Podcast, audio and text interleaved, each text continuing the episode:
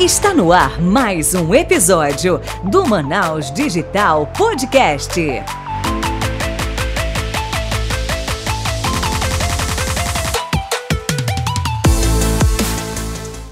Fala Manaus Digital, Léo David aqui para o oitavo episódio do Manaus Digital Podcast. E hoje temos um convidado ilustríssimo direto de São Paulo ele vai contar daqui a pouco sobre a sua trajetória, sobre todas as frentes que ele faz parte, que ele toca, mas antes disso, quem está aqui comigo para tocar esse barco é ela, Michele Guimarães. Fala aí, Michele. Fala, Manaus Digital! Sejam muito bem-vindos ao primeiro, maior, melhor e mais premiado podcast de empreendedorismo da região norte. Mas antes, Léo, a gente precisa fazer aquela pergunta importantíssima. Qual é? Valendo um milhão de reais. Quem é Fabiano Nagamatsu na fila do pão? Fala, Léo, Michele, muito obrigado pelo convite aí. É, é, um prazer estar participando aqui com vocês desse podcast. Uh, bom, Fabiano Nagamatsu, eu sou empreendedor em série, já comecei empreendendo com 12 anos, né, em participei de vários empreendimentos, comecei mais por empreendimento de necessidade, venho de uma família humilde do interior de São Paulo, já fiz vários cursos, né? Então, o primeiro curso que eu fiz foi é, ser desenvolvedor de games e simuladores, então fui programador, uh, fiz a minha graduação em administração, depois especialidades em marketing, recursos humanos e finanças, todas elas atuei um pouquinho mais de 10 anos aí em cada área e tenho meu mestrado aí em inovação. Formado aí, né, a, nossa dissertação foi feita voltado naquilo que eu sou pesquisador há 14 anos, que é Serious Games, simuladores é, empresariais. Uh, além disso, a gente acumulou alguns cargos aqui, o, Léo, como por exemplo, a gente é alumni do Inovativa, né, Inovativa Brasil, que agora é Hub Inovativa do Ministério da Economia, de Startups, Fundação CERT e Sebrae. Uh, nós ajudamos a fundar o, o Angel Investor Club, que é um, um, clube de investidores anjos, hoje é mais uma academia ali, né, para ensinar novos investidores anjos. Atualmente estamos como colunista do Startup, né, que é, foi comprado agora recentemente pelo Bossa Nova. Uh, nós temos também aí algumas entradas né, de avaliações, como eu sou avaliador do Ibra Work, né, que é um grupo do Ibra China, e também avaliador do Shark Tank Brasil. E, né, mais do que é, todas as outras aceleradoras, nós estamos à frente aí da Austin Move na direção, né, uma aceleradora Venture Builder e também uma investidora. Nós temos um fundo. Uou, que, que é isso, hein, meu irmão? Parabéns, um prazer ter você aqui. E é como a gente sempre fala aqui, né, Michele? Sempre vamos aumentar aqui o sarrafo e trazendo pessoas desse calibre aqui para participar com a gente, passar um pouco do know-how e contar a sua história aqui para incentivar os nossos ouvintes. Então, Nagmatsu, é interessante, você falou aí todo esse, esse resumo né, do, do seu histórico, toda a sua jornada, mas a gente sempre gosta de entender como que você iniciou nesse mundo de empreendedorismo, de inovação, de tecnologia, de startups. Então, se você puder fazer esse grande resumo aí da sua trajetória, é bem interessante para que todos os ouvintes aqui do Manual Digital Podcast conheçam você e a gente consiga transmitir essa, essa informação e também esse aprendizado através dessa tua trajetória. Perfeito, Léo. É, eu, eu, trabalhei muito tempo na sede do Sebrae São Paulo, né, como consultor especialista ali. É, nós montamos ali a operação né, de consultoria especializada, consultoria online, essa consultoria remota que existe hoje, nós participamos lá desde o começo. É, depois, no final da minha carreira ali dentro do Sebrae, a gente ajudou a montar a faculdade Sebrae, a ISE, Escola de Ensino Superior de Empreendedorismo, é, mas já dentro do próprio Sebrae nós já atuávamos como consultor de inovação barra startup. E foi ali Isso que foi nós... que ano? Foi mais ou menos lá para o ano de 2010, 2011, mais ou menos. Né? Nós começamos ali, então, a trabalhar com, com o movimento de startups, né? Eu já mentorava algumas startups, é, nós já, né, tanto pela consultoria que nós tínhamos lá dentro da sede, quanto também desses eventos, né, do Startup SP, né, os, os Startup Weekend do da Techstars, né, inclusive nós participamos ali como Community Leader também do Startup Week, né, e, e foi, foi quando nós começamos, então, avançando, participando de eventos, de bancas, é, tive várias startups também, né? eu atuei bastante com algumas startups, a primeira startup que eu tive foi uma startup de mobilidade urbana, né, que eu tive que deixar né, para poder avançar depois para o Mato Grosso do Sul, então eu fui para o Centro-Oeste, nós montamos a primeira aceleradora de startups ali, Venture junto com uma universidade, é, ali nós aceleramos, né, enquanto estive lá, mais de 25 startups. As primeiras começaram com projetos de TCC de faculdade, né, como disse lá no começo, é, eu venho, eu estou há mais de 14 anos na docência, né? Então, nós pegávamos, transformávamos os TCCs em startups, né? Os cursos de engenharia, engenharia de mecânica, engenharia civil, engenharia de software. E, e aí depois nós começamos a avançar com as comunidades startups. Então, representamos aí a B Startups, é, no Falcon, é, a próprio como alumni, no, né, líder alumni dentro do Inovativa Brasil, dentro de outros programas, outras empresas, nós atuamos como Startup Hunter. Então, assim, de certa forma, a gente já tem vários pezinhos aí em vários estados.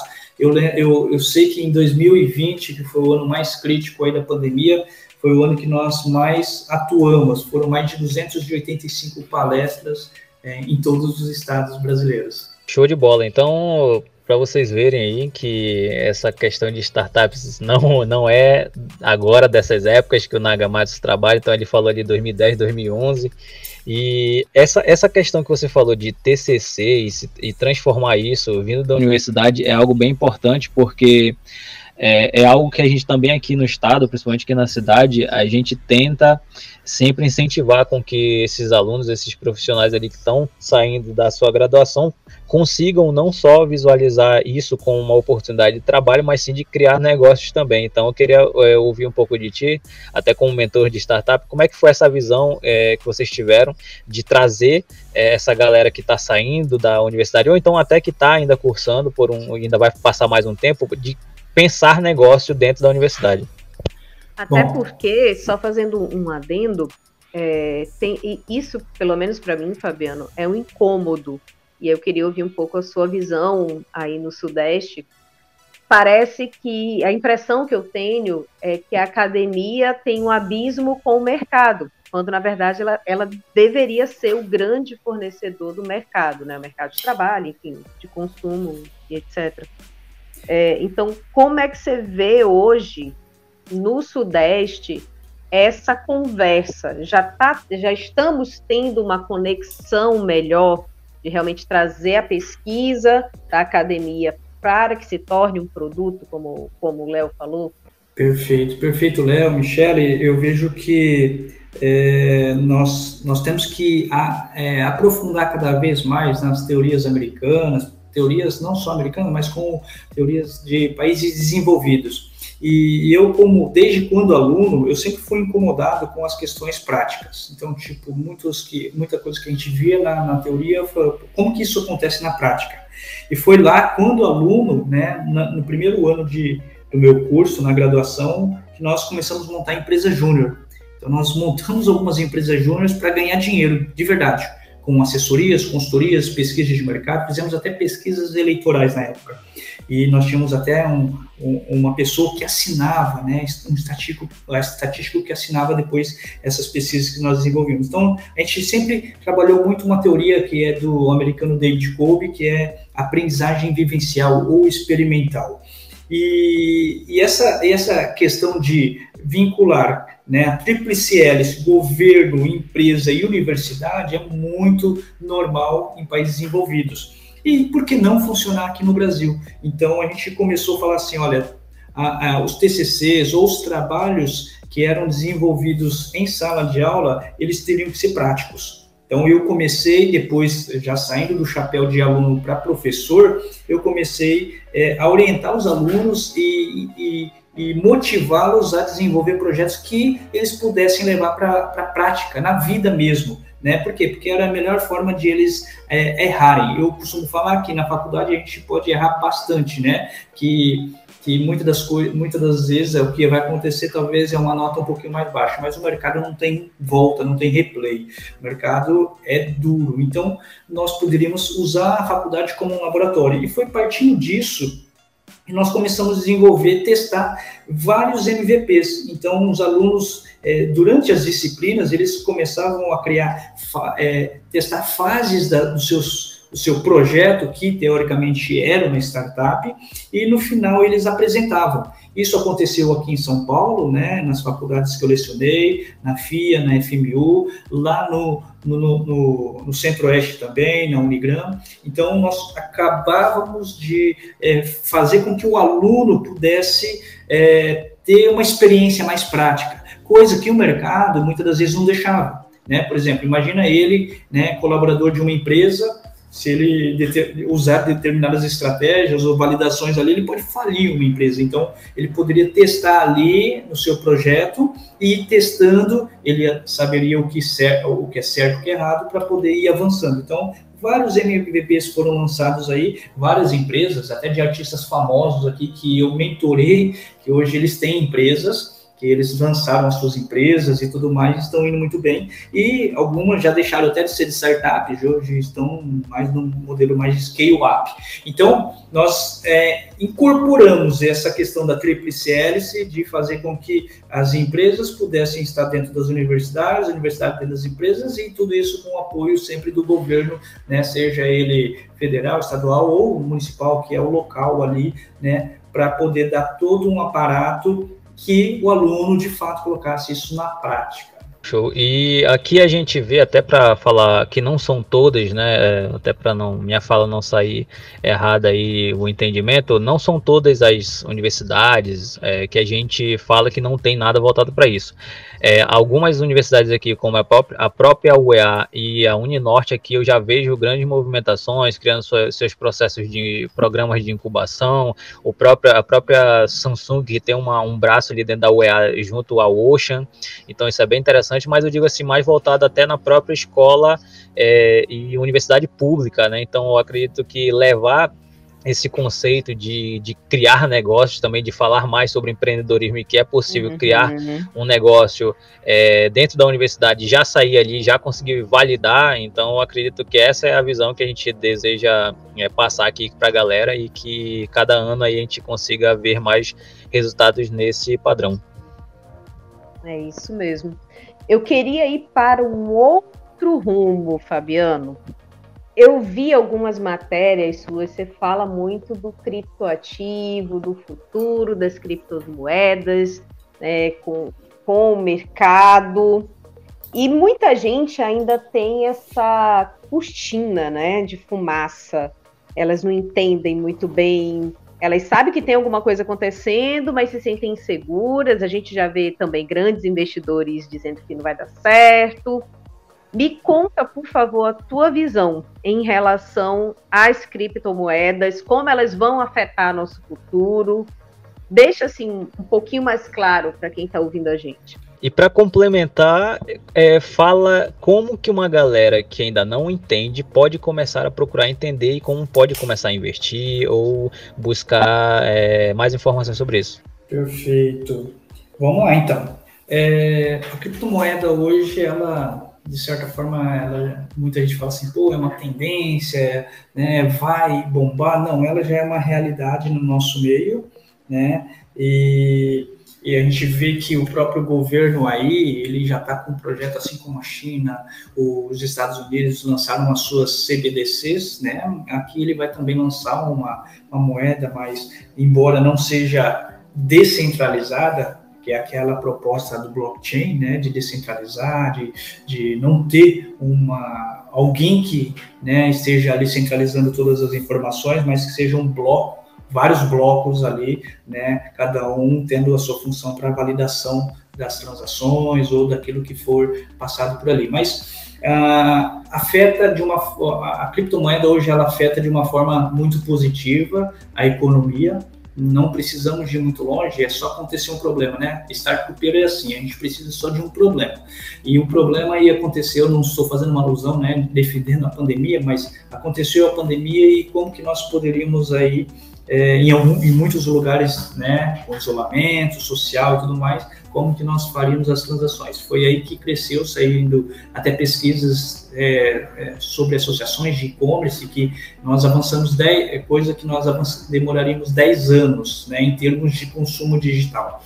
E aí a criptomoeda ela vem também é, para dar esse, essa segurança, para poder mudar esse, essa esse poder de consumo também, fazer com que isso seja descentralizado, que muitas outras pessoas tenham também acesso a esse mercado de criptoativos. Imagina hoje quantas das crianças ou adolescentes, jovens, hoje que já têm a sua renda é, em criptomoeda, a partir do Pay to Earn, por exemplo, aqueles jogos para ganhar, né, que ganham uh, a partir de minerações, a partir de desafios que eles estão desenvolvendo e recebendo as bonificações, suas premiações, e que hoje, né, a gente está até, é, a gente estava falando aqui num planejamento que a gente tem aqui dentro da Austin, é, tem até youtubers, né, esses youtubers, esses influenciadores que é, tem uma idade muito abaixo assim da média do que nós tínhamos anteriormente, quando falava-se de empregabilidade, trabalho,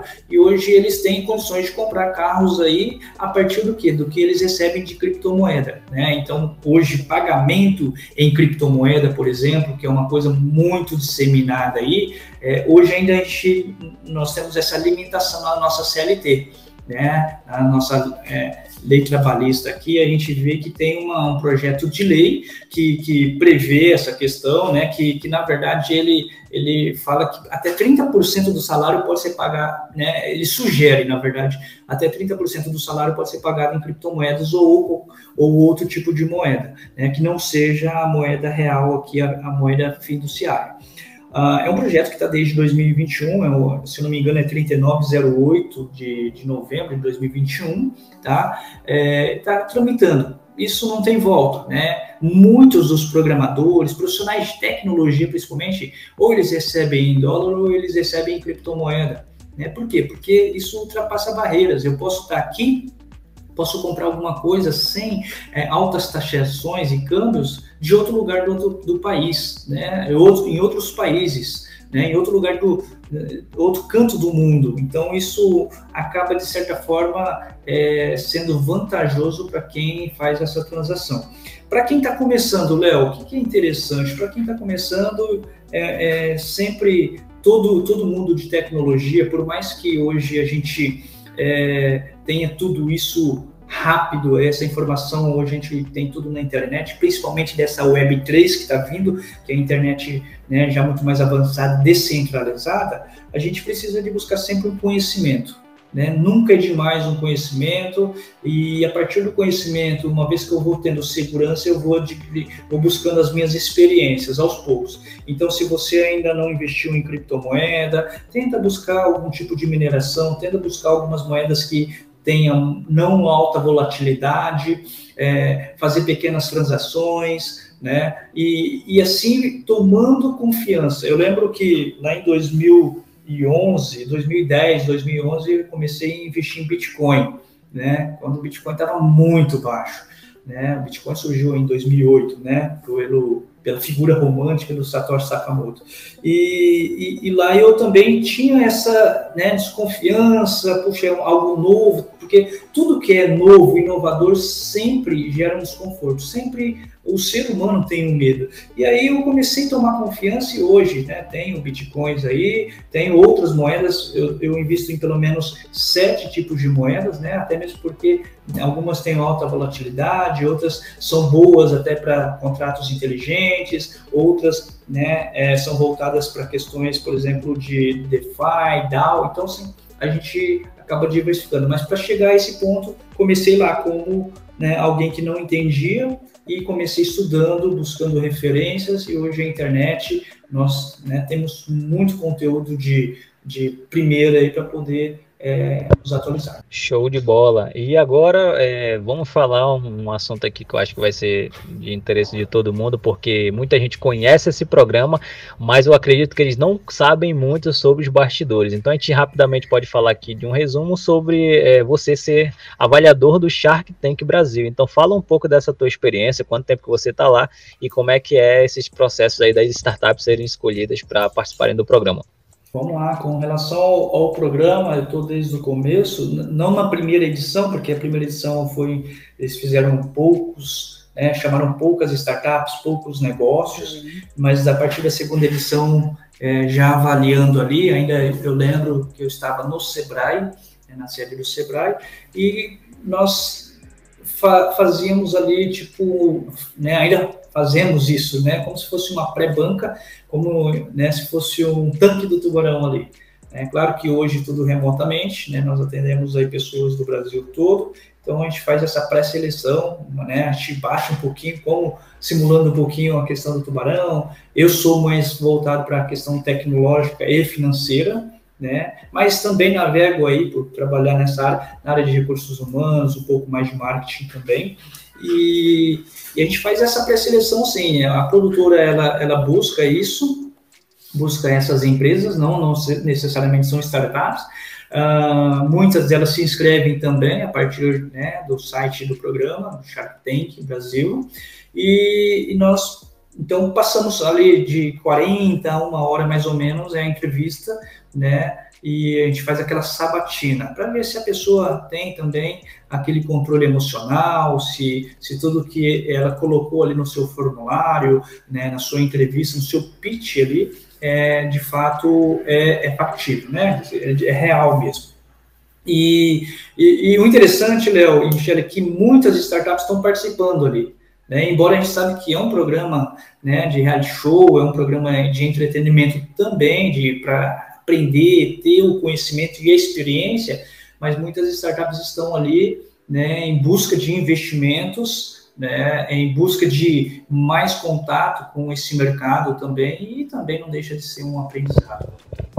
Com certeza, eu vejo o Shark Tank muito, principalmente para a galera que está entrando nesse mundo de empreender né, digitalmente, ou criar seu negócio, ou ter sua startup. Eu vejo como um grande reforço ali de aprendizado para quem quer aprender como faz um pitch, como se portar na frente dos é, invest possíveis investidores, como fazer uma negociação. Então, a, pô, eu acho que eu zerei já todos os episódios, eu assisto todos.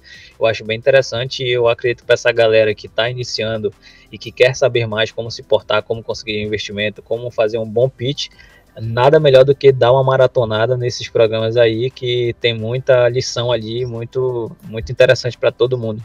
Mas aí eu aproveito o gancho, Léo, e vou fazer a pergunta para o Fabiano. Qual é o grande gap, ou, né, se você puder citar alguns, que fazem com que a pessoa, as pessoas, né, as startups, enfim, não cheguem até o palco do, do Shark Tank? O que, que você mais vê de deficiência que, de repente, as pessoas que estão aqui nos ouvindo já podem se ligar e trabalhar em cima disso?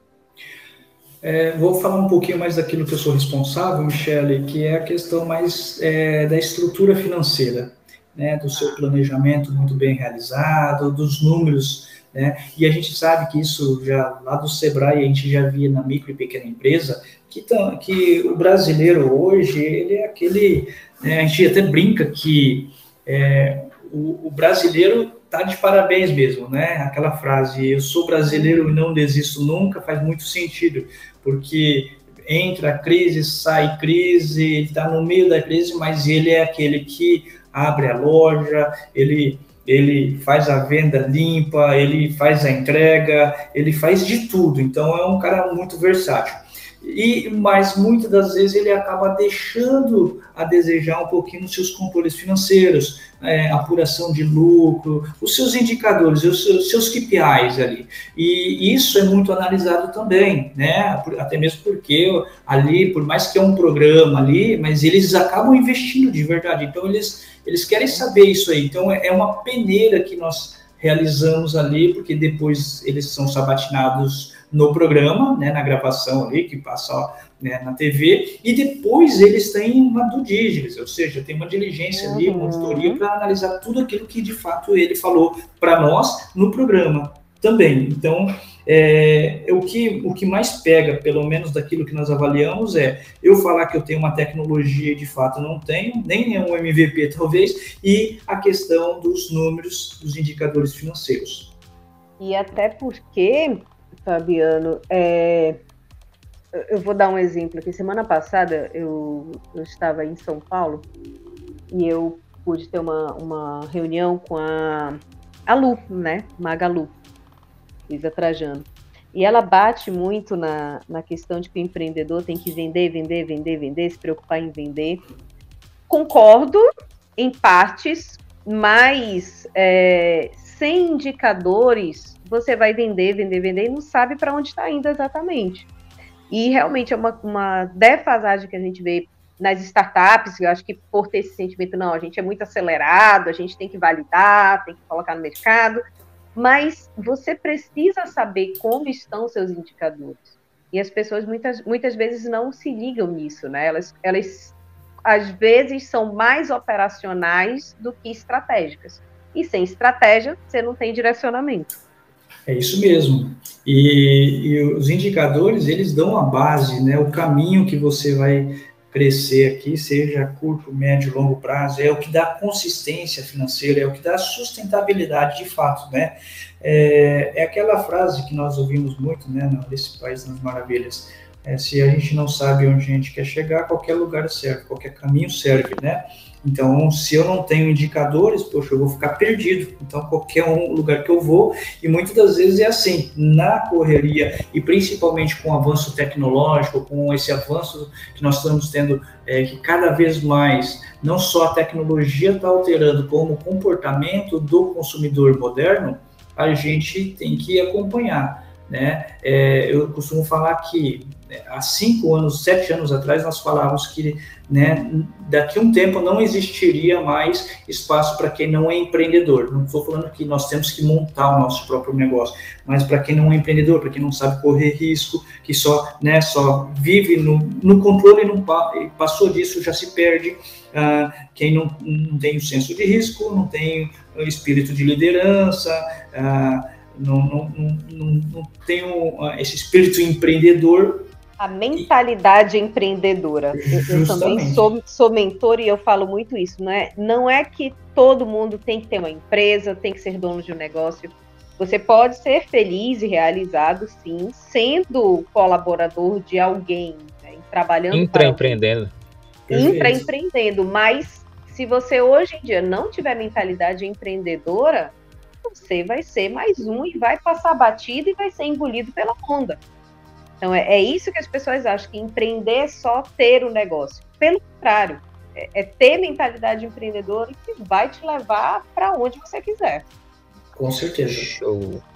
E agora, vamos falar dela, aquela aceleradora que agora saiu em todos os jornais que a gente viu por aí falando de fundos para é? startups. A gente quer saber mais para que a galera aqui do norte consiga acessar, conversar, entender como é que funciona. Então, nada melhor do que o Nagamatsu, que é diretor, né, executivo de lá, ele pode falar mais sobre como funciona todo o processo da Austin Move. Bom, perfeito. A Austin Move, ela nasceu é, de várias experiências, tanto da minha parte aqui no, no, meio de startups, quanto dos diretores aqui, que são pai e filho, né, Jorge Amanisque Filho e Jorge Amanisque Neto, é, na sua área, né, eles têm uma holding aqui, né, que vai desde por, produtos para classe CDIE, que é a Hiroshima Catálogos, hoje eles têm mais 5 mil tipos de itens e mais de 300 espalhados pelo Brasil. Uh, na área de carros, AAA, desde Tesla, uh, BMW, Jaguar Land e outras marcas aí, né? Pelo menos sete marcas é, classe A, premium, e, no, e, também corporações, né? Imóveis e tudo mais. Eles têm vários empreendimentos aí, imobiliários. E, do meu lado vim com toda essa questão de gamificação, inovação, blockchain, inteligência artificial e trabalhar um pouquinho, né, daquilo que a gente sabe trabalhar um pouco com as startups. uh, nós, com, com um viés que eu já entendo de programação e gestão de pessoas, nós começamos a formar times, squads, para te, é, de tecnológicos, né, desde é, quem entende de front, back, integração, né, DevOps. Então a gente começou a é, reunir equipes e a partir disso nós criamos uma Venture Builder, ou seja, a nossa aceleradora, além de acelerar por meio de mentorias, network, o próprio Smart, nós oferecemos também toda a estrutura né, do, da base, que é, de fato, né, a Venture Builder tradicional, que você coloca a mão na massa junto com o empreendedor. Deixa o empreendedor fazer aquilo que ele sabe mais se é vender, se é cuidar da parte financeira, se é cuidar né, da parte de marketing, se é de pessoas, a gente fica com a parte tecnológica aqui e a parte de branding. Então, nós desenvolvemos aqui, geralmente, startups que estão validadas, com seu MVP validado, não precisa estar faturando, tá? Então, a gente acaba investindo. Nós começamos basicamente em novembro do ano passado e hoje nós estamos com 15 startups. Já estamos aí com mais. É, não tem um edital, não tem. É, as startups entram em contato conosco, por exemplo, nós temos mais duas agora para investir é, duas startups, é, uma já está faturando bem, outra ainda não está faturando, e, e nós temos aí, é, vamos, a nossa prioridade é mais early stage, mas nós temos pegado startups com um pouquinho mais de escala aí também, tá? Então nós avaliamos aqui, é, eles entram em contato via site, muitos já têm meu WhatsApp, né, minhas redes sociais, eles entram em contato, a gente acaba atendendo junto, juntamente com o pessoal de tecnologia aqui, é, ou com aqueles que a gente, né, poxa, é, eu preciso um pouquinho mais de mais, tal, a gente acaba avaliando aqui também, levamos para a diretoria e em conjunto nós decidimos um go no go. E isso, esse processo acontece é, no máximo aí de, de duas a três semanas a gente já está investindo ou já está né, é, fazendo, é, deixando a startup ali no banco de dados para que a gente possa acompanhar e futuramente investir. Show. E só para reforçar, é, a tese de vocês é aberta ou tem nicho específico? Não, a gente não tem assim um segmento, se a gente pensar. Se a gente falar que a tese é, é, a parametrização de alguma coisa, a gente, a gente então pode falar que é early stage, e se a startup ela já tem uma afinidade ou é, já tem a blockchain, alguma coisa gamificada, uma inteligência artificial, deep learning, alguma coisa assim, ok, isso já atrai mais. Se não, a, é, mas ela tem predisposição a, a, a, acrescentar essas tecnologias, porque nós temos um time aqui que pode auxiliar, é, também é, faz mais sentido para a gente. Mas a gente tem aqui startups, desde é, que vai ser um concorrente agora do, do, do, do WhatsApp, é, do Telegram, nós temos é, rede social aqui, né, é, PET, nós temos é, clube de benefícios, é, fintech, né, que é o meio de pagamento, nós temos de, né, uma das que nós começamos aqui, inclusive é da região de vocês aí, que é a BitRacer, né, que, é, que faz o rastreamento de alimentos desde o plantio até o seu descarte, e também a Drivon, a Drivon, é, que lançou agora recentemente a CryptoMiles, né, que é a primeira moeda, a criptomoeda é lançada no Brasil aqui. Então, também está é, é, tá no nosso, nosso portfólio aqui e outras aí que já estão sendo assediadas né, pra, por grandes empresas para poder ou fazer um M&A ou receber grandes investimentos. Show de bola. Eu tô achando, Michele, que a gente vai tornar o Manaus Digital numa startup. Vamos receber um investimento aí do Nagamatsu.